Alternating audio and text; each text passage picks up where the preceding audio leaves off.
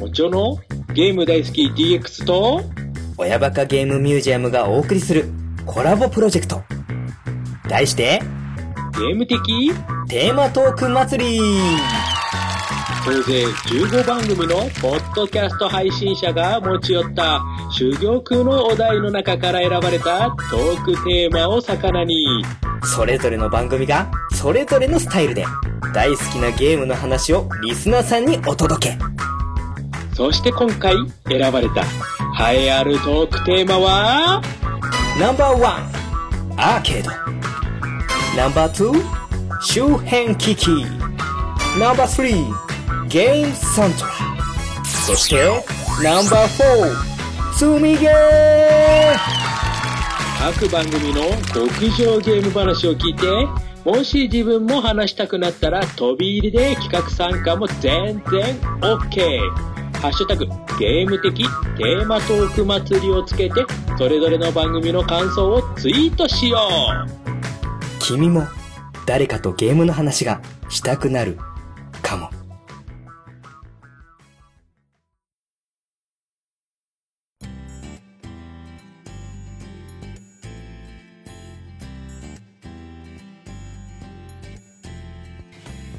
はい、えー、ということでですね、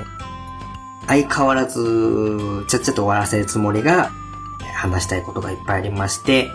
長々と長引いてしまいましたが、えー今回は冒頭でも言いました通り、えー豪華2本立てということで、無謀にも、えーこの思い出ゲーム殿堂入りをもう1本追加して紹介するということになっておりますので、この熱さのまま お付き合いいただくことになって非常に申し訳ないんですけれども、えもう1本、えーご紹介させていただきます。今回、えゲーム的テーマトーク祭りから1本ということになりますので、テーマ4つありましたけれども、その中からですね、ゲームサントラ。こちらを取り上げさせていただきます。このゲームサントラにちなんだゲームを1本紹介ということになります。はい。で、まあ、まずそのゲームを紹介する前に、皆さん、あの、ゲームサントラが欲しくなる、買いたくなる理由、タイミングって、まあ、いろいろあると思うんですけれども、まあ、僕がこう振り返ってみて、えー大きく分けて3つ、あーこれ買いたいなと思う、まあ、きっかけになるようなことが、要素としては3つあったかなと思います。はい。1つは、もう本当に BGM がもう全体的にクオリティが高くていいっていう、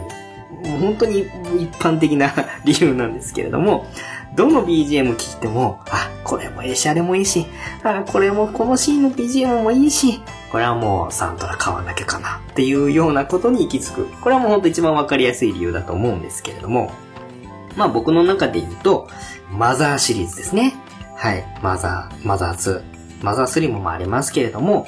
まあ、マザーとマザー2は特にね、名曲揃いで有名で、サントラもかなり高評価のものだったりするので、皆さん持ってる方も何人かいると思いますけれどもね、僕もこのマザーシリーズ、有名なね、エイトメロディーズなんかもそうですし、え僕なんかポリアンナ、マザーのフィールドの音楽とかすごく好きでですね、あの、それだけパパッとこう思い浮かぶだけでもこの曲が素敵でとかっていうのがね、いっぱい出てきますけれども、そういったシリーズとかですね。全体的に BGM がすごく素晴らしいという。いろんなゲームありますけれど。まあ、わかりやすいところで、僕なんかはマザーシリーズなんかが、これに該当するかなと思います。で、二つ目。エンディング曲が素晴らしかった時。はい。これはもう、それまでのプレイしてきてのいろんなこう積み重ねがあって、エンディングで流れた BGM が、もうなんかいろんな意味でこう刺さった時、ああ、この余韻をもっと長く味わっていたい、ああ、サントラ買うか、みたいな感じで、つながる、えーものですね。僕はこれがね、あの、あったのは、ポポロクロイス物語ですね、のシリーズなんかは、エンディングの歌がすごくね、良くて、かつこの今までやってきたキャラクターたちとかがね、ドット絵のこのアニメーションで出てきて、それがちょこまかこう後日談みたいなものを繰り広げてくれたりとかして、それも合わさってこのエンディングのね、特にまああの、ポポロクレス1のピエトロの旅立ちっていう曲はですね、それまでやったものをこう振り返っていく歌詞だったりもするので、すごく僕も好きで、このポポロクロエス物語のエンディング曲なんかは、どのシリーズもそうなんですけど、すごく大好きです。はい。二つ目がこのエンディング曲で心をこうわしづかみにされるパターン。で、三つ目。これ結構僕多いんですけれども、オープニングに心を奪われたパターン。はい。昔はね、そんなにあの、容量避けなかったんで、ファミコンの時とか、スーパーファミコンの時とかっていうのはそこまでね、オープニング演出っていうものが、やりたくてもやれなかった時代だったかもしれないんですけれども、まあ昨今はね、ゲームハードの性能も高いですし、もうごく自然なものとしてオープニングシーンっていうものがね、入ってくるのがゲームとしては当たり前になってるんですけれども、プレイステーションとかもその CD ロムとか DVD ロムとかのディスク媒体になった頃ぐらいですね。多分その辺のオープニングとか、あとはその辺で楽曲のこの使える音色とかデータとかが劇的に制限がなくなって、楽曲の豪華さとかですね、演出的なものとかっていうので、心まさに奪われるみたいなゲームが何本もありまして、えー、まあ代表的なところで僕が実感として感じたところがですね、えー、まずはプレイステーションのアークザラット。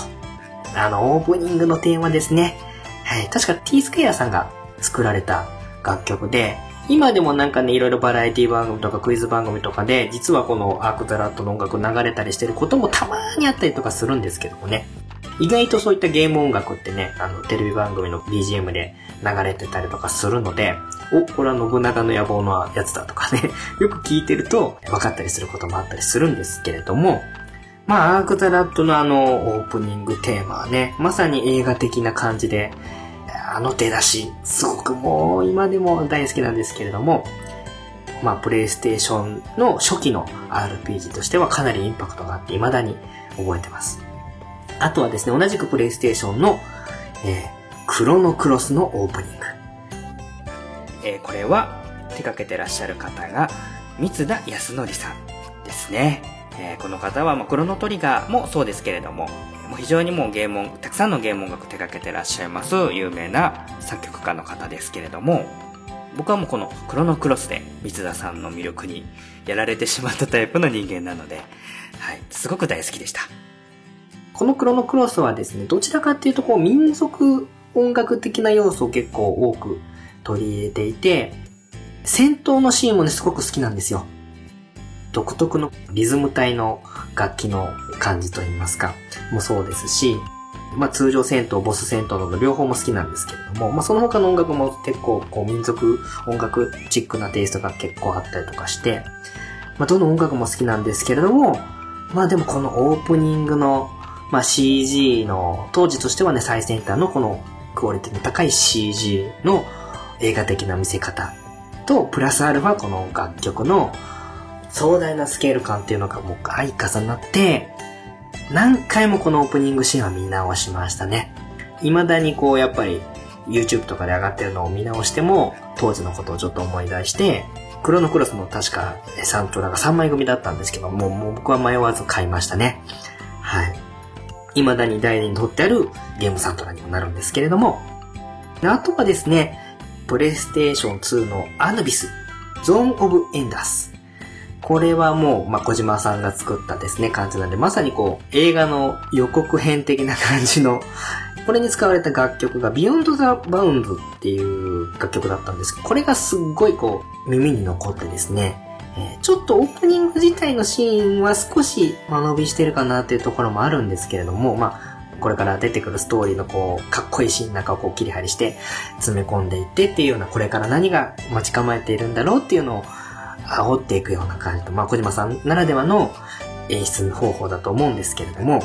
あれの、まあ、オープニングの楽曲もすごく好きでダウンロードして撮ってあります。はい。といったような BGM が全体的にいいから買う。エンディングで心をわしづかみされたから買う。で、オープニングで心を奪われたから買うというような感じが自分の中ではすごいこのサントラを欲しくなるタイミング、パターンということで、あったんですけれども、まあ、今回僕が紹介する一本、思い出ゲーム伝統で特別編伝道枠でご紹介する作品なんですけれども、僕がゲーム人生史上一番好きなオープニングの作品。を今回紹介させていただきます。はい。えー、ちょっとね、ハードルを上げすぎた感もありますけれども、ゲーム音楽っていうものに関しては、多分ね、皆さん好みがたくさんあります。で、いや、それがナンバーワンなんておかしい。俺のこれの方がすごいぞとかっていうのは多分、意見として多分たくさんあるんだと思うんですけれども、僕がこのゲームをたくさんやってきた人生の中で、振り返ってみて、あ、これだなっていうのはもう完全に揺るがないので、今回は僕のこの思い出ゲーム殿堂入り音楽オープニング部門 え殿堂入りの作品を紹介させていただきます。そのゲームは2001年9月27日発売。開発がピクセルアーツ。販売がソニーコンピューターエンターテインメント。プレイステーション通用ソフト。3D シューティングゲーム。スカイガンナー。こちらを紹介していきたいと思います。まあ僕のゲーム、マイナーゲームの中では比較的有名な方だと思ってはいるんですけれども、実際ちょっとウィキペディアなんかを見ると販売本数は約2万5千本っていうことになってるんで、まあそうやっていくとそこまで知名度はないゲームなのかもしれない。でも、このゲームこそ僕のゲームオープニング音楽史上一番好きなオープニングの作品だと胸を張って言い切ります。はい。まあざっとこのゲームの紹介しますと、えーまあ 3D シューティングゲームになります。まあ、3D シューティングゲームと言いますと、まあ、有名どころでね、ナムコのエースコンバットシリーズなんかがね、すごくわかりやすくイメージできると思います。あとはまあちょっと、それよりは知名度は落ちますけれども、えー当時だとタイトーさんが出してたエナジーエアフォースシリーズなんかも、まあ、似たような戦闘機に乗り込んで、3D の世界を、まあ、ドッグファイトとかですね、まあ主にミサイルとかそういうのを使って、でかい敵とも戦えますけれども、主にこう戦闘機とかこうドッグファイトを楽しむゲームということで、割とこうリアル寄りな 3D シューティングゲーム路線っていうのが一般的なジャンルになっていると思うんですけれども、このゲームはあえてそのリアル寄りなものではなくて、気軽にまあ 3D シューティングゲームを楽しんでほしいということをまあ目指して作られたゲームだと思います。なんで、逆にこの、あの、リアル寄りの 3D シューティングに慣れてる人は、ちょっと戸惑うかもしれないんですけれども、初心者向けのシステムとしましては、障害物をこう自動で回避してくれたりとかですね。あとは、まあ、レーダーとかがなくって、ロックオンするとその敵の方向を向くみたいなシステムですね。まあ、モンハンのターゲットカメラみたいなもんなんですけれども、自分が狙いたい敵をロックオンしとくとそっちの方向をずっとカメラが向いてくれて、そっちに向けばいいよっていうのを分かりやすくしてくれてるとか。あとはまあ撃墜されても、それでゲームオーバーではなくって、ボタンをこうガチャガチャガチャガチャって連打すると、機体を立て直すことができたりとかする、まあ初心者に優しい、えシステムもいくつか入ってまして、まあもちろん何回もこう撃墜されていくと、その度に復帰に必要な連打ボタン回数なんかはどんどん増えていくんですけれども、それでも制限時間内に戻れる限りは、ガチャガチャガチャガチャってやるとやれるので、独自の操作方法ではあるんですけれども、初心者に優しいような 3D シューティングゲームになってます。これがスカイガンナーの、まあ、一つの特徴でもあります。ただね、ちょっと今回はゲームサントラっていうところを、まあ、メインに話、テーマの話をしていきたいと思ってるんで、ちょっとそのゲームの操作的なものとか、えシステムがどうとかっていう話はちょっとその辺はあんまり詳しくは話さないでおこうかなと思っておりまして、それよりも、このスカイガンナーを紹介するにあたって、何よりも僕が、あの、魅力に感じている部分っていうものをちょっと今回は、もちろんその、オープニングシーンも含めるんですけれども、え話していきたいなと思います。いつもはね、まんべんなく魅力的なところをお話しするんですけれども、今回はちょっと尖った切り口でお話をしていきたいなと思います。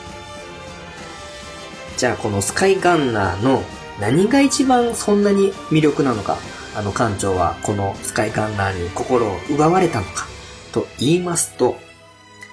まあいろんなゲームあります。えー、システムがすごく面白い。対戦が面白いとか、いろいろ、まあ音楽がいいというのもその一つになると思うんですけれども、まあゲームを作るにあたって、すごく一つの僕が大事にしている要素として、世界観。この辺はね、結構難しいところで、ゲーム上でどれだけこの世界観を話すか問題みたいなのもあるんですけれども、まあ世界観を作り込んでいるか否かっていうのは、実際問題そんなに直接的にゲームの面白さに関係してくるものなのではないかもしれない。はい。ここは、あのー、難しいところなんですけれども、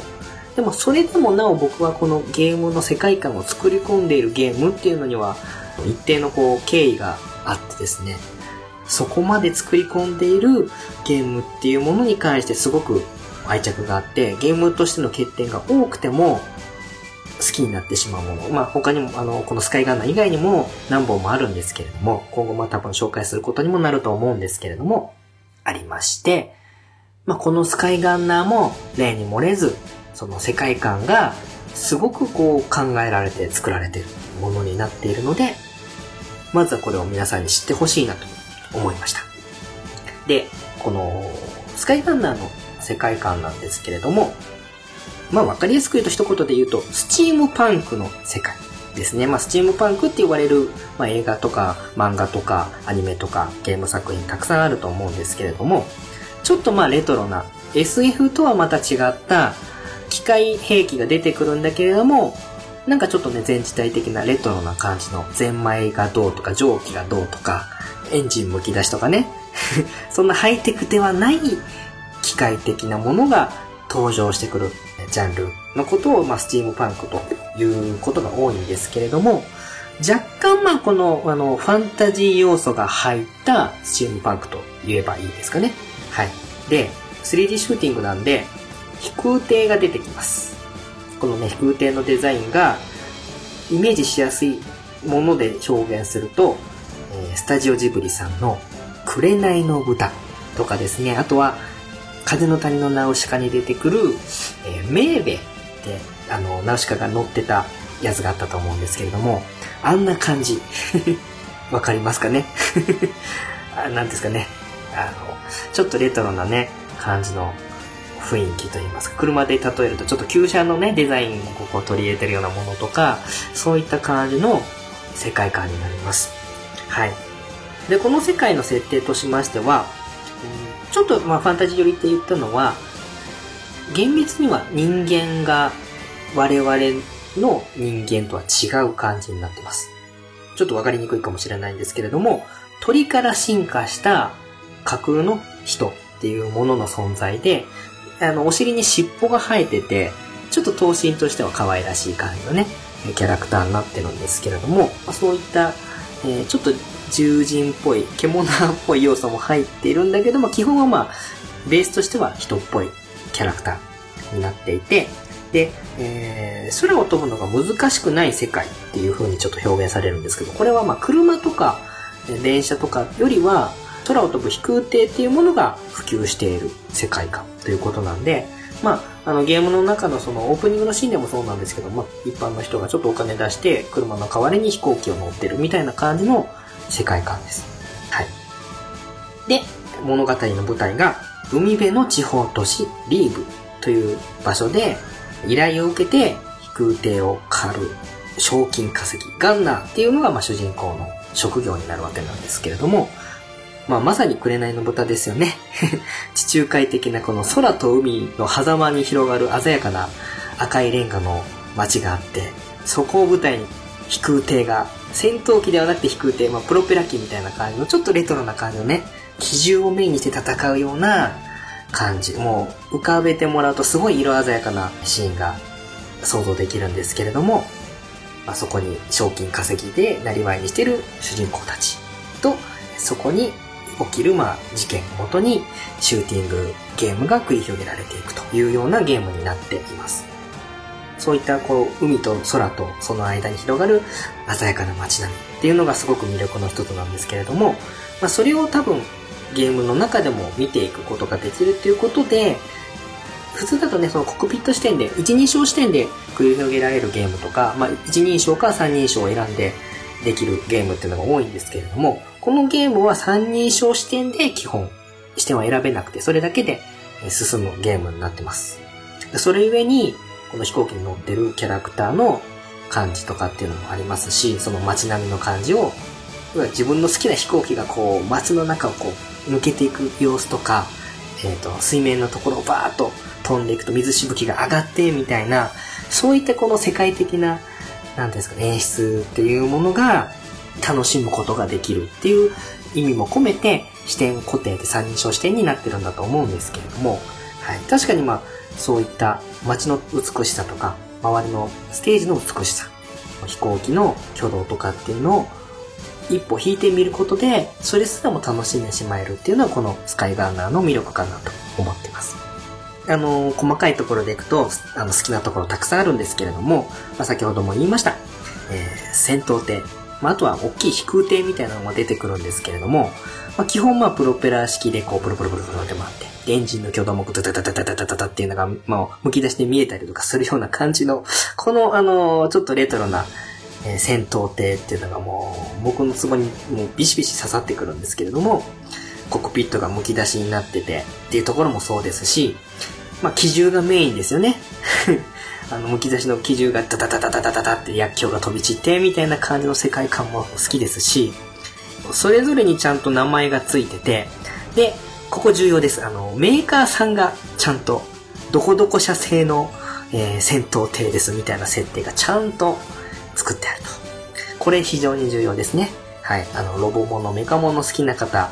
まあまあ、どこはとこもそうですし、まあ、ガンダムとかね、そういうのもあるんですけど、何とか社製とか、この武器は何とか社製で、とか、そういうの設定とか好きでしょ？えー、ロボットとかメカモノ好きな方、好きですよね？はい、わかってますよ。このゲームにもちゃんとそういった設定があります。まあ、残念なのはそれがゲーム上で、えー、画面上に出たりとかすることはほぼないんですけれども、この辺ね、いろいろこう読んだりとか調べたりとかすると、いろいろ細かく書いてある。これがもうたまらない。あとはですね、まあ主人公3人いるんですけれども、新人ガンナーのこの女性キャラクターがいるんですけれども、そのキャラクターがこのネオシカのメーベみたいな機体に、えー、ひらひらドレスで乗るっていうギャップとかもね えー、非常にたまらないこの世界観の一つではあったりするんですけれども、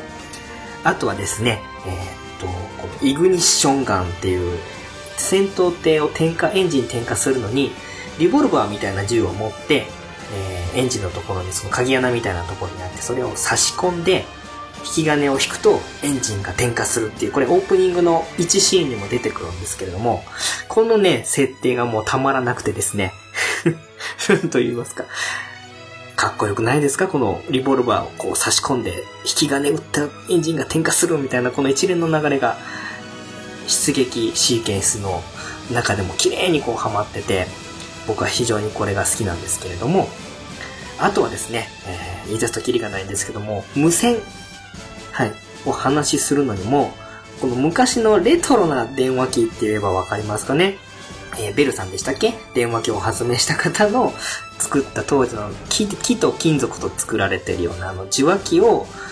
口に当てて鼻、耳に当てて話をするみたいな感じの、あれなんですよね、無線機が。それを使うことで相手側に期待に話をするみたいなのがあって、あれもなんかいいんですよね、味としてね。あえてあれを使うっていうところが、なんかこのクラシックであり、こうスチームパンクであり、ファンタジーであるところの、すごいいいバランスどころをついてくれてて、非常に僕の好みに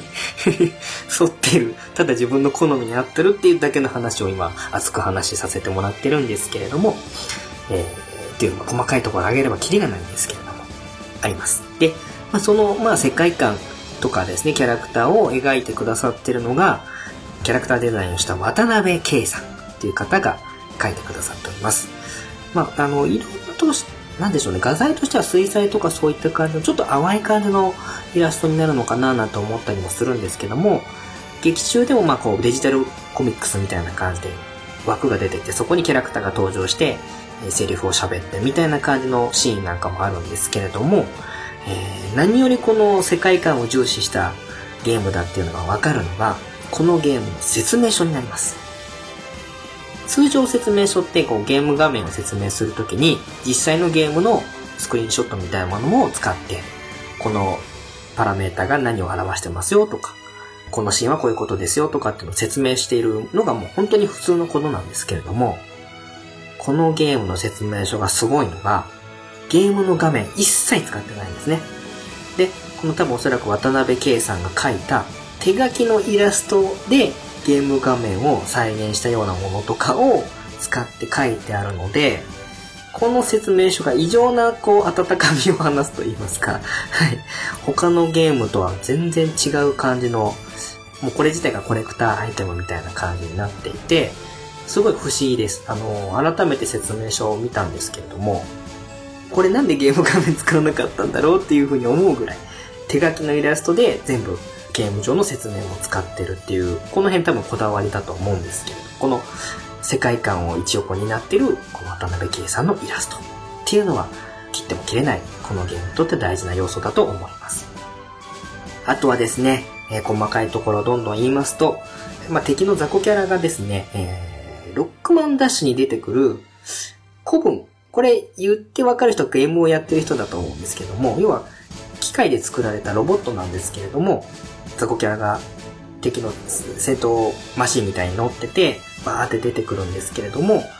その戦闘マシンを撃ち落とすと、必ずプーレっていう名前の雑魚敵なんですけれども、覚えてるよみたいな感じで、あの、パラシュートで脱出して、捨て台詞を吐いていくみたいな感じのが、普通にゲームの中で出てきまして、これがめちゃくちゃ可愛いってい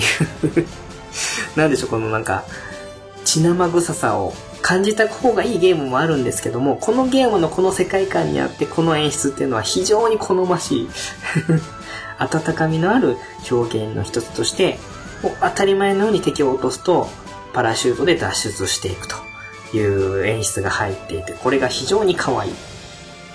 あとはですね、敵のボス的なやつになるんですけども、大富豪にして天才犯罪者バントルっていうおじちゃんがいるんですけど、このおじちゃんがまあニコちゃん大王みたいな体型をしてまして ちょっと困ったおじさんなんですけれどもね、戦闘シーンの時にレコードをかけてやってくるっていうんで、その一応そのレコードかかったのを BGM にして戦うっていうような感じになってるんですけれども、えー、まあ、大富豪で天才的犯罪者なんでちょっと立ちが悪い感じ。まあ、このおじちゃんが数々の大型兵器を投入してくれて、地方都市リーブっていうところでやってる博覧会ですね。その最新技術の博覧会をやってまして、で、そこに永久期間っていうので、まあ、エネルギーがなくてもずっとこう、単体でエネルギーをこう、作り続ける夢のエンジンみたいなのがあるんですけれども、それが展示されるということで目玉になっていて、それをまあ強奪するために、このバントルさんっていうおじちゃんが、もう明らかに目立つ感じで大型兵器を投入して襲撃してくるわけなんですけれども、まあそれを守るためにこの雇われた主人公たちが戦闘艇を乗って戦うっていうのがこのゲームの主な醍醐味になります。なんでこの大型兵器をね、一箇所一箇所こう弱点を剥き出しにして落としていくみたいな大型のモンスターと戦う非力な俺みたいな感じで、小型戦闘艇で、こう機動力と機銃と、あとはオプション兵器を使って、なんとかして大型兵器をやり込めていくみたいな、この、あの、スチームパンクならではの面白さ、楽しさ、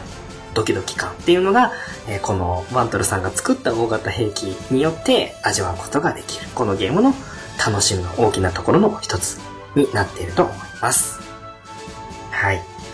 まあね、ちょっと今キャラクターをちょこちょこ紹介しだしたので、もうざっと駆け足で、せっかくなんで主人公をね、紹介していきますけれども、えー、まず3人のうちのメインの主人公、シエルという赤い服を着たツンツン頭の、えー、青年ですかね。えー、趣味は機械いじり、え、いいですね。で、え、乗ってる機体がオレンジ色のね、あの、すごい鮮やかな色の機体なんですけれども、アブニールという名前の機体です。で、これがね、じいちゃんの形見だそうです。はい。で、現存する最古のガンナーマシンということで、えー、古いんだけど基礎設計が素晴らしくて、最新機にも負けない性能を持っている。で、古いんで木材ベースで作ってるんですけれどもね、えー、アルティザン社製ということで、レトロなんだけども大事に使っていておじいちゃんの形見で機械いじりが趣味の男の子が乗ってるっていうもう、ある意味ベタベタな感じなんですけれどもね。で、一応特殊機構としまして、エンジンの出力を一時的に機銃に回すヘビーバレットという特殊機構を備えている機体になります。はい。で、えー続きまして、その主人公、赤い服の主人公の相棒ということで、コパン。こちらは、えー軽い性格だけども腕はいい相棒。青い髪と白いマフラーということで、この主人公の赤に対比して、青い髪と白いマフラー。で、軽い性格っていうのはまあ、相棒によくある 感じですよね。はい。で、機体がですね、先端にね、突撃槍みたいな、あの、尖ったものがついていて、これがまあ特殊鋼で作られているらしいんですけれども、シュバリエという近隣の都市、アソシエというところで作られた機体。高機動で低耐久の上級者向けの機体なんですけれども、この機体のいいところはですね、ローリングをして突っ込んでって敵の機銃を弾き飛ばしたり、敵に突貫したりとかっていうことができる、まあちょっとファンタジーな感じの突撃型の機体になってます。はい。これはまあちょっと最初は選べないんですけれどもね、話を進めていくと選べるようになります。で、えー、こう一点、えーファムさんっていうですね、お姉さんがいるんですけれども、北の工業都市ネージュにあるアカデミーを首席で卒業した。えここいいですね。首席で卒業っていうパワーワードが入りますけれども、え緑のショートカットの女性。えガンナーとしては新人なんですけれども、他の主人公の二人よりは年上ということで、この辺の絡みもストーリー上大事なところだったりするんですけれども、このファムさんが乗るのが、ナウシカの名ーを連想させる真っ白な機体。ブランシェ。これが立ち乗り式でね、先ほど言いましたけども、ドレスの状態で乗っちゃうとこのスカートがヒラヒラしてる感じがたまらないというような感じですね。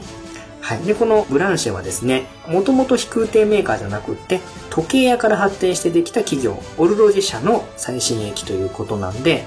この辺ちょっとデザイン的な優美さがあったりとかするっていうのは、この細かな設定ですね。飛空艇メーカーじゃなくって、時計屋さんから出てきた企業だから、ちょっと上品な感じの機体ですよ、ということなんですね。旋回性に優れてて、高速旋回するアクティブターンっていう能力が備わっていると。新人女性ガンナーのデビューで無償で贈呈されて、このファブさんの愛機となっているこのブランシェ。これが主人公3人で、あとはですね、えー、サブキャラなんですけれども、この博覧会の警備を担当しているリーブ死刑のアルディ警部っていうね、おじさんがいます。部下と共に出撃してくる結構ナイスミドルなおじさんなんですけど、一人娘がいるらしいんですけれども、が乗ってる、ちょっとね、なんかずんぐりむっくりした、お世辞にもスマートかっこいいとは言えない、乗用車とか軽自動車みたいな感じのね、機体があるんですけども、それがクラージュっていうですね、耐久力重視のあの戦闘艇がありまして、これはなんかあの、家庭用向けで飛行機作ってるデュール社さんが作ってるっていうことで、安価で整備がしやすいっていうのと、堅牢な機体作りっていうのに定評があるっていうこう設定まであって、この辺がね、機体の形なんかからもよく感じ取ることができる設定になってるとかですね、こういう細かい設定がいっぱい散りばめられてるのがたまらないという感じになりますね。あとはですね、非合法の依頼をこなす裏の世界のガンナー、変態メガネ貴族こと、リバルさん。この方はメイドさんと執事がついてくるんですけれども、ちょっとあの二重人格的な感じで操縦すると性格が変わってちょっと危ない感じになってしまうという設定なんですけれども、主人公の乗ってるアブニールっていう古い機体の兄弟機をお金があるんで魔改造しちゃったファントゥームという、えーまあ見るからに名前もちょっと中二的な感じの機体なんですけれどもね、それに乗って主人公のことが気に入っちゃったんで、ことあることにストーキングしてくるちょっと困ったお兄さんがいるんですけれども、リバルさんという方も出てきたりとかして、まあそういったこのメインのキャラクターたちが織りなすドタバタ模様といいますかね、ドキドキするような物語を味わってもらうっていうのがこのスカイガンナーの正しい楽しみ方なんではないかなと思います。はい。まあまだまだ話し足りないことたくさんあるんですけども、ここまでが細かい設定とか世界観のお話。で、いよいよ本題になりますけれども、館長コロがゲーム申請史上一番好きなオープニングと言いましたけれども、そう言わしめるオープニング主題歌なんですけれども、遥かな空へという曲になっております。これは歌がですね、浜野和子さんという方が歌われてまして、で、このオープニングアニメーションもゴンゾという、まあ、制作チームが作っているので、オープニングのアニメーションと、今までバーッと熱く話してきた世界観と、この楽曲、そしてこの歌ってる和子さんの声っていうのが、えー非常にこう、バランスを取れたっていうのも変なんですけれども、すべてがこうすべてをうまく支えてると言えばいいんですかね。もうなんか、これ以外の組み合わせは考えられないだろうっていうような感じで、まとまってる。あの、曲自体は2分40秒ぐらいの短い曲なんですけれども、その中に世界観もそうですし、アニメーションもそうだし、歌の魅力、歌詞の魅力、世界観の魅力が全部詰まって、何回も見たくなるオープニングになってます。この2分40秒の中に込められたものが僕の心を奪っていったと言いますかね あの、ルパンのカリオストロの城じゃないですけれども、えー、奪われてしまったということで、初めて見た時からもこのオープニングにも続婚と言いますか、大好きになってしまって今に至るということになります。これね、ぜひ動画で見ていただくのが多分一番早いと思うんで、僕の方でもこの配信に合わせて親バカゲームミュージアム動画館でスカイガンナーの方もやる予定にしておりますので、そちらも合わせて見ていただくのもいいですし、まあ、気になった方は YouTube とかでもですね、好きな方が多い人気の高いオープニング楽曲になってるんで、調べてもらうとオープニングのシーンが見ることができますので、こちらは調べていただければなと思います。もうまさにこのオープニングアニメまあ、いろんなアニメ作品、ゲーム作品とかもありますけども、オープニングアニメの本当にお手本、すべてのお手本にしてほしいっていうぐらいの感じでね、先ほども話した世界観、空が飛ぶのが難しくない世界っていうものを表現して、主人公の生い立ちとか、戦闘艇の出撃するシーンの感じとか、あとは宇宙落とされると脱出していくザクキャラとかですね、大型兵器のところも出てきますし、え街の中で戦う銃撃とか、その街の美しい景色とか、あとは何より空と海の綺麗さですね。これがもう全部この2分40秒に包まっていて、で、最後それを全て乗り越えて、空に駆け上がっていく3体の、それぞれ色が違うこのガンナンマシンの感じっていうのがもう、うわ、もうこれやられたっていうような感じの 完成度の高さなんで、これはもう僕の好きなものが詰まってるってことなの個人的な思い入れもあるので、そうでもないだろうっていう方もいるかもしれないんですけれども、ぜひこのオープニング主題歌だけでも見てほしいなと思います。で、仮にもね、僕も自分で下手ですけれども、自分のオリジナルの楽曲を作って歌わせてもらって、音亀フェスにも出たりしたことがあるくらいなので、せっかくなら僕ならではの視点でこの楽曲の素敵さを語るとすれば、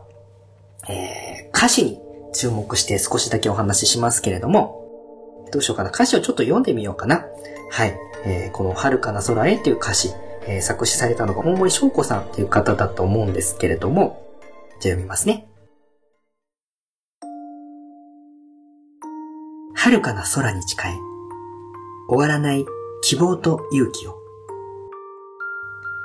晴れたり、陰ったり、気持ちは変わるよね。楽なことばかりじゃないから。でも、信じていたい。願いは羽になる。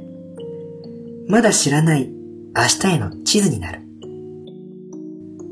さあ、風を受けて立て。涙なお乾くように。遥かな空に描け。夢に見た自分の姿を。今、虹を捕まえて、流星を追いかけて、雲のように形ない、道もない旅に出る。さあ、風に胸を張れ、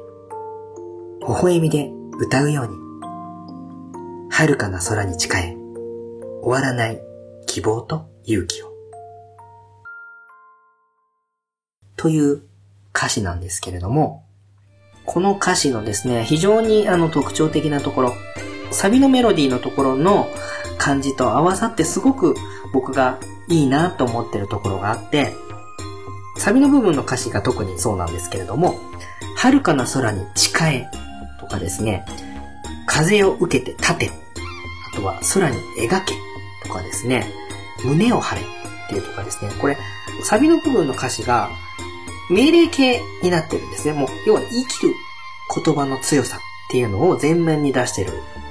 A メロとかは変わるよねとか、あの、ばかりじゃないからとか、えー、信じていたりとか、まあ、割と歌詞としてはすごくシンプルな構成になってるんですけれども、ことこのサビの部分の言葉の強さっていうのは特筆するところだなと思ってまして、うん、これをやることで、なんていうんですかね、その映像とも合わさってそうなんですけれども、なんというかこう背中をドンとこう押して、さあ前に行こう一緒に前に行こうっていうような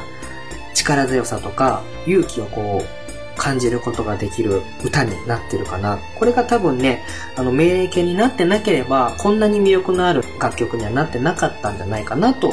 あの、勝手に思ってるんですけれども、この歌詞の部分のこの命令形で言い切ってるところが、潔さでもあるし、この歌をすごく勇気ある、勇気が出る歌にしてくれてるんじゃないかなと。胸を張れとかね、描けとか誓えとか、そういう憧れと強さを内包した歌に仕上がってるんで、何回聴いてもなんか前向きな気持ちになる。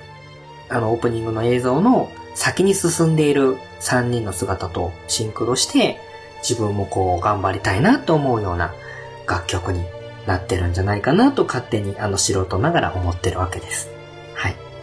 で、あの、これね、僕最近あの知ったんですけれども、スカイガンナーのオリジナルサウンドトラックがですね、えー、Amazon プライム会員の方は、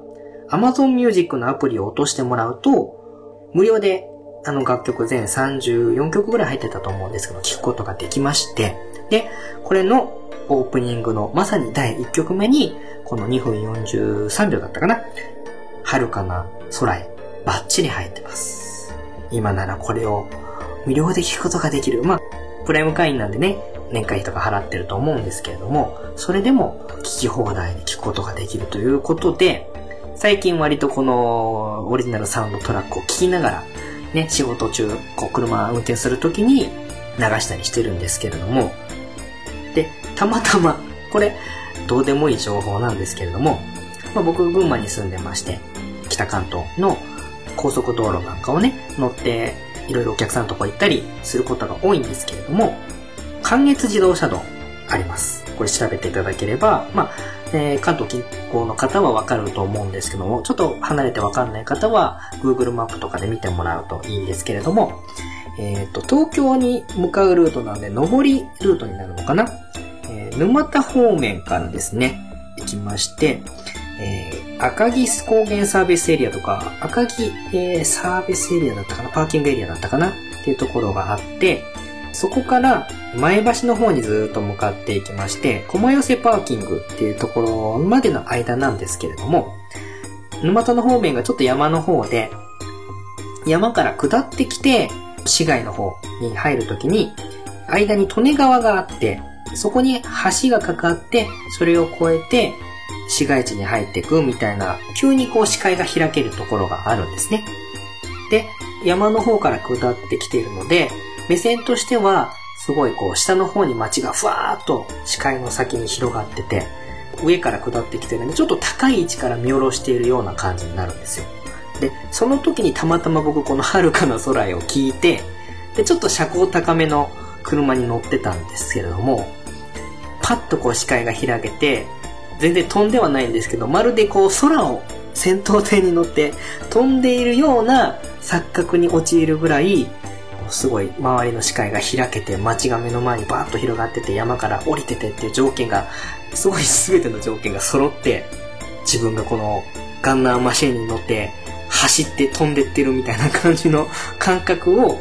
ちょっとだけなんですけどもね味わうことができた奇跡のポイントがありましたんでぜひぜひねそれを体感できる条件にある方は ぜひ試しにこの遥かな空へっていう楽曲を用意してそこを走ってもらうと、リアルスカイガンナーが味わえるかもしれないので、これどうでもいい情報なんですけれども、ちょっとスカイガンナーポイントとして紹介させてもらいます。はい。で、まあ、他の楽曲も割と、なんですかね、クラシカルな感じと言いますか、クラシックっぽい感じで、割とこう、勇壮な感じのマーチみたいなのとか、出撃するぜ、これからみたいな感じの、ちょっと勇壮な気分になる楽曲が多めで、巨大兵器とか戦うとこにシーンに流れる楽曲とかはね、かなり重厚さもあって、すごく盛り上がって好きなんですよね。はい。ただまあ、ちょっと個人的には楽曲全体のクオリティは高いんですけど、多分これ、シューティングゲームっていうジャンル上、そんなにそのシーンの幅広さがないと言いますか、あの、アドベンチャーとか RPG だと、例えば、キャラクターが悲しい感情になったら悲しいシーンとか、いろいろこう場面場面によっていろんなこう楽曲を用意しなきゃいけないっていう風になると思うんですけれども、比較的このスカイガンナーっていう、まあ、3D シューティングゲームって基本襲い来る敵に立ち向かって戦って、爽快な気分になって撃墜してやったぜみたいな感じの繰り返しになるんで、そこまでなんかこう、情緒深いシーンがないというか、悲しいメロディーとかもないし、なんですね、演出的なシーンの幅が限られてしまってるっていうのもあるんだと思うんですけれども、結構似たような感じの楽曲が多くてですね、楽曲のバリエーションの少なさっていうと、ちょっとサントラ CD として楽しむ分には難しいところもあるのかなと思って、なんですかね、この世界観の作り込みした弊害が逆にその日常の今の世界に生きてるご自分の日常生活の中にはちょっと馴染まないところもあって、好きな楽曲たくさんあるんで、このゲームの中で聴く分にはすごくいいなと思うこと多いんですけど、ちょっとサントラとして単体で日常生活の中で聴くのは、ちょっと難しいかなっていうのもあったんで、最終的にはオリジナルサントラ自体は手放してしまったんですけれども、でも、あの多分好きな方はいると思いますんで、まずはまあお試しでも構いませんのでね、Amazon Music の方で聴いていただけてもいいですし、あとはまあゲームやってもらって、実際にそれを耳にしていただければいいかななんて思ったりもしてますけれども、完成された世界観ゆえに、ちょっとサントラを聴くシーンっていうのは選ぶところもあるかもしれないんですけれども、音楽の楽曲自体は、まあ、遥かの空へもそうですけれども、クオリティとしては高いので、もし気に入った方は手に取っていただけるといいななんて思ったりもしています。はい。こんだけね、好き好き言ってますけれども、ゲームとしての欠点ももちろんありまして、ステージ自体は全5ステージしかないので、ちょっと全体的なボリュームとしては少ないって感じる方もいるかもしれないです。で、えー、あとはまあちょっと操作感が初心者向けにアレンジしたせいで、変にちょっと 3D シューティングに慣れてる方とかですね、ちょっと独特の操作感になってるので、慣れるのにちょっと時間がかかるかもしれないですし、あとは 3D 酔いがしちゃう方とかは、やっぱり 3D シューティングなんで、ちょっとおすすめできないかもしれないです。あとは一部ミッションが難しいのが入ってたりとかするんで、そこで詰まっちゃう。僕も詰まっちゃった口なんですけれども、あの人がいるかもしれないっていうのはあるんですけれども、まあ、その辺の欠点もありつつも、その大きな意味での世界観と、このオープニングの完成度っていうものをひっくるめて、僕はやっぱり大好きな作品だな。2万5千本しか売れてないですけれども、知名度は低いかもしれないんですけれども、もっといろんな人に知ってもらってもいいゲームソフトなんじゃないかなと思いまして、今回一応このゲーム的テーマトーク祭りにゲームサントラのテーマをお話しするにふさわしい一本じゃないかということで取り上げさせていただきました。ぜひ、欠点はあるけど、目で耳で、そしてできれば皆さんの自分の手でこの世界観を体験してほしい一本になります。どうか使い感な覚えてあげてください。よろしくお願いいたします。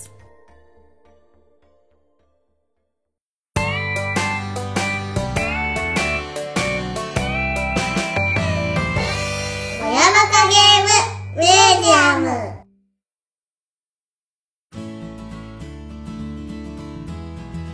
はい、以上、長々になりましたけれども、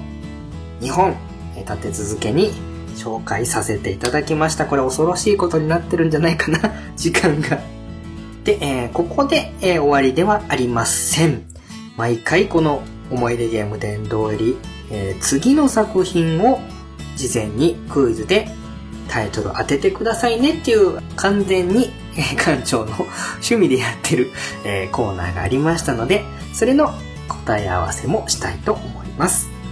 はい。前回の思い出ゲーム伝通りで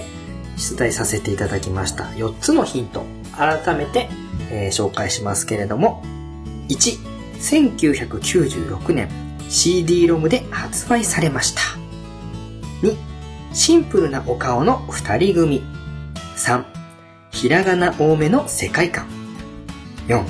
今回はいつもと違うことに挑戦してみました。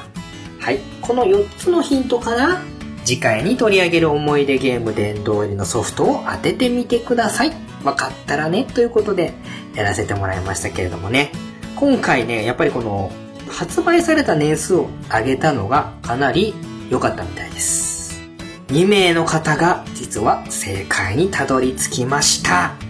えー正解にたどり着いた方、リスナーさん、ヒルアンドンさんと根岸玉緒さん。この2名の方正解です。おめでとうございます。はい。では、この4つのヒントを条件を満たす次回の思い出ゲーム殿堂入りで取り上げるソフトは、1996年11月22日、アイレムソフトウェアエンジニアリングから発売されました、プレイステーション用ソフト、グッスンパラダイスを取り上げます。ということで、はい。このタイトルを聞いて、一体どれだけの方がピンときたでしょうか はい。えー、ね。前回のテコンドーにも増して、知名度の低いソフトですけれども、でも一応ね、これシリーズものなんですね。あの、四つ目のヒントが今回はいつもと違うことに挑戦してみましたということなんで、皆さんご存知でしょうか？グッスンおよよシリーズ。こちらは、まあ、アクションパズルになるのかな？パズルゲームとして出てきました、グッスンおよよシリーズというものが実は過去にありまして、そのシリーズの別バージョンということで、このグッスンパラダイスというゲームがありまして、非常に個人的に楽しく遊ばせてもらったゲームになりますので、二人用同時プレイなんかもできるんで、ぜひぜひお子さんと一緒に遊んだりもできるようなゲームですのでね、気になった方は配信する回を聞いて、実際に探してもらえれば、まあ、どれぐらいちょっと市場に出回ってるかもわかんないんですけれども、グッスンパラダイスを次回の思い出ゲーム殿堂入りで紹介したいと思います。そして、このグッスンパラダイスにたどり着きました。ヒルアンドンさん、ネギシタマオさん、本当にありがとうございました。たどり着いてくれて嬉しいというのが正直なところでございます。特にね、たどり着いたからといって何も出ませんけれども、親バカゲーから名誉をお送りしますので、今後も懲りずにクイズに挑戦してみてください。はい。そして最後に、次の次、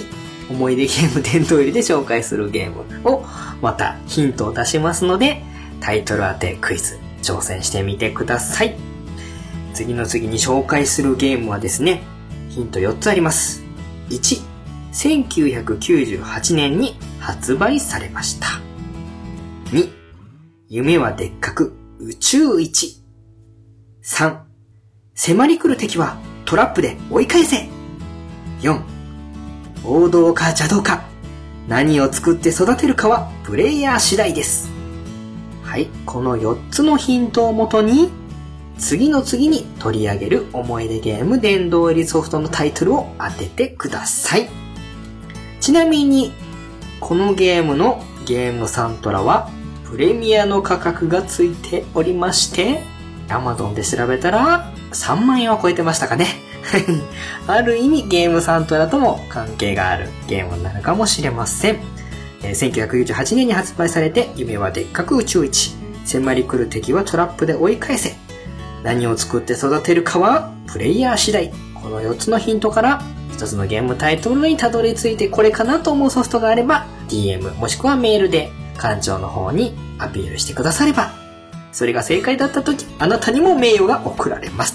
ということで、はい、完全に知識欲を満たすだけのクイズになっておりますけれどももしよかったら今回もこのゲームタイトル当てクイズに挑戦していただければと思います。はい。長々となりましたけれども、思い出ゲーム殿堂入り豪華2本立てスペシャルお送りいたしました。ご清聴ありがとうございました。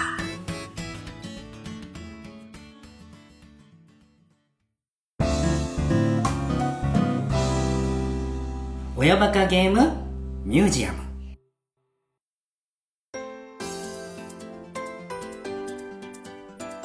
はい、エンディングになります。いつもはね、1本で結構息切れする密度の濃い思い出ゲーム殿堂入りをですね、2本立て続けにやるという、ある意味暴挙に出てしまいまして、若干ちょっと声がもうね、枯れかかっている感情ではありますけれども、えー、皆さんどうでしたでしょうか？相変わらず何のことを言ってるのかよくわからないという方もいらっしゃったかもしれないんですけれども、まあ、このコーナーをね、楽しみにしてくださってる方もいらっしゃいますので、今後もちょっと定期的にやっていきたいと思います。でね、また、ゲーム的テーマトーク祭りの特別版ということで、それにちなんだソフトもちょくちょく挟んでいきたいかなとも思ってますので、まあ、自分の中の思い出に残ってる作品っていうものは全てミュージアムに展示していきたいなと思っております。今回はちょっとね、本編がかなり盛りだくさんになってしまったので、ちょっと今日はメッセージの紹介はね、省略させていただいて、えいくつか告知をさせてもらって、締めさせていただきたいなと思ってるんですけれども。ではですね、まず、昨年参加させていただきました音亀フェスのコンピレーションアルバム2017番が各種ミュージックストアで配信中となっております。ブログの方にもですね、リンク貼らせていただきますけれども、ポッドキャスト番組の音亀の春さんの方で主催になっていただきまして、フェスに参加した楽曲の中からですね、抜粋してコンピレーションアルバムとして配信が始まっております。そしてそれの中にコロの名義の曲としましては、暗号のですね、カンナちゃんと一緒にコラボレーションで歌わせていただきました、魚になる夢という楽曲と、曲自体は、音亀の春さんにアレンジしてもらって、ふもさんに歌っていただいてるんですけど、もともと楽曲としては、僕が作ったてっぺいという楽曲、この2曲が収録されておりますので、よかったらそちらのミュージックスターの方からご購入いただければ嬉しいです。あとはですね、番組中でもお話しさせていただきました、ゲーム的テーマトーク祭りのイベントを開催中です。こちらはですね、現在4つのテーマが上がっております。アーケード、周辺機器、ゲームサントラ、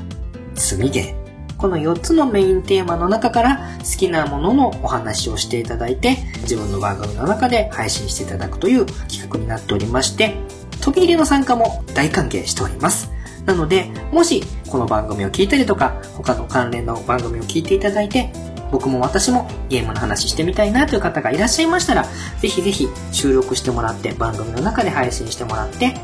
ハッシュタグゲーム的テーマトーク祭りをつけて配信したよということをあのアピールしていただきましたら、私の方でも拾わせていただいて、リンクの方に貼らせていただきます。一応うちのブログの方にゲーム的テーマトーク祭りのリンクまとめっていうことでページも作っておりますので、現在公開されているゲーム的テーマトーク祭り関連のサイトの配信会についてはそこからまとめて飛ぶことができるようになっておりますのでよかったらそちらもご利用していただければと思います。はい。あとは YouTube の方で親バカゲームミュージアム動画館ということでゲームの動画も配信しております。こちらは思い出ゲーム殿堂入りの配信に合わせて見ていただくと、より楽しむことができるような動画になっておりますので、よかったらそちらもブログの方からも飛べるようにしておきますので、見ていただければなと思っております。はい。告知の方は以上になります。長々とお話しさせていただきましたけれども、今後とも親バカゲームミュージアムお付き合いいただければと思います。本日お送りさせていただきましたのは、親バカゲームミュージアム館長のコロでした。ではまたバイバーイ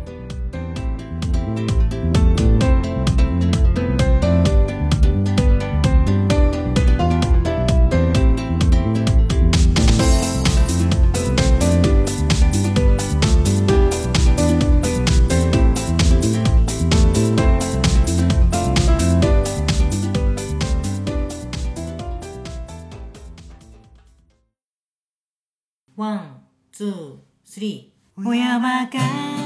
親バカゲームミュージアムでは皆様からの感想メッセージを随時募集しております。メールアドレスは親バカゲームアットマーク gmail.com oya baka game アットマーク gmail.com です。ツイッターの場合は DM もしくは、ハッシュタグ、親バカゲー。親が漢字で、バカゲーがカタカナ。こちらをつけてつぶやいていただければ、館長宛てにメッセージが届くようになっております。いただいたメッセージの中から、エンディングの方で何つかピックアップして読ませていただくようになりますので、よろしくお願いいたします。次回の親バカゲームミュージアムは祭りはまだまだ続きます。ゲーム的テーマトーク祭りのお題について、娘たちも巻き込んで、親バカゲーらしくお話をしたいと思っています。次回も親バカゲームミュージアムを聞いてね